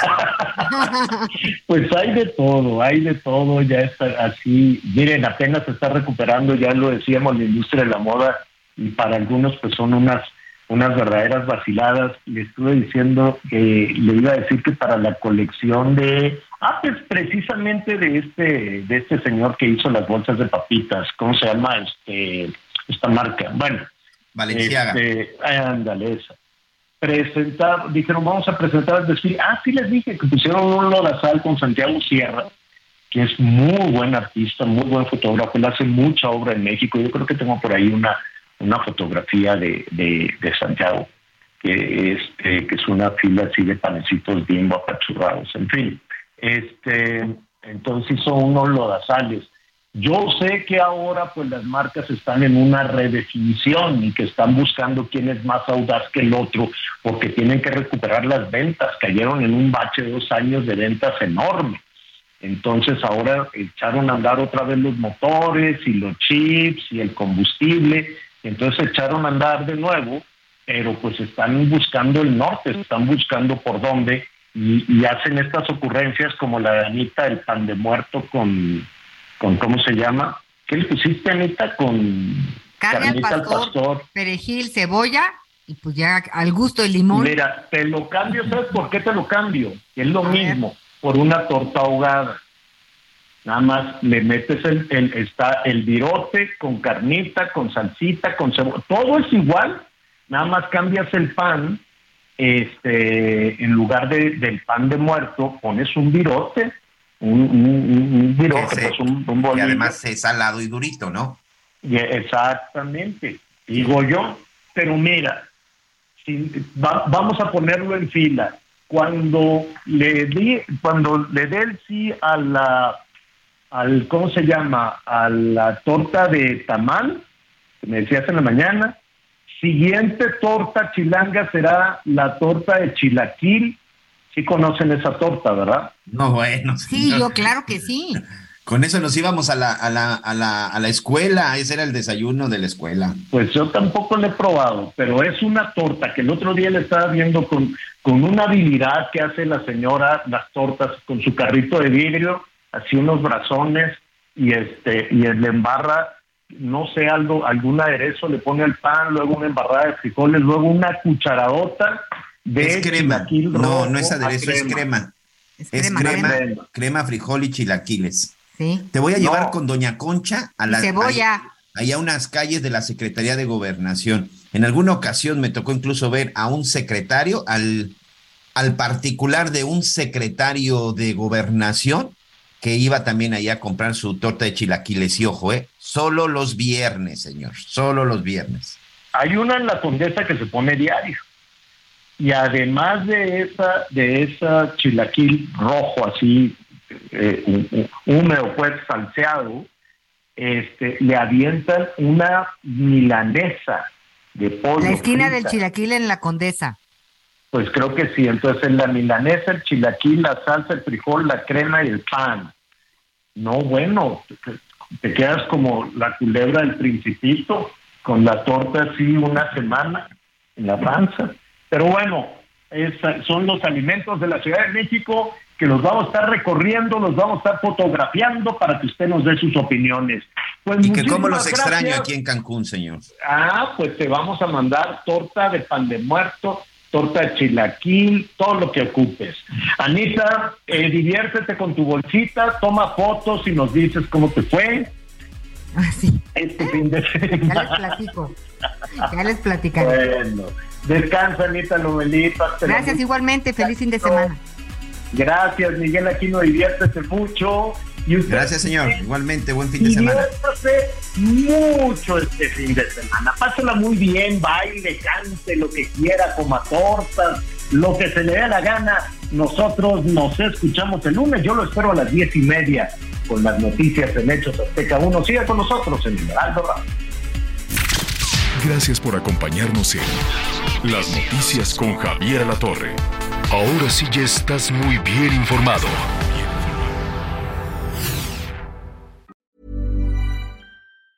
Planning for your next trip? Elevate your travel style with Quince. Quince has all the jet setting essentials you'll want for your next getaway, like European linen, premium luggage options, buttery soft Italian leather bags, and so much more. And it's all priced at 50 to 80% less than similar brands. Plus, Quince only works with factories that use safe and ethical manufacturing practices. Pack your bags with high-quality essentials you'll be wearing for vacations to come with Quince. Go to quince.com slash trip for free shipping and 365-day returns.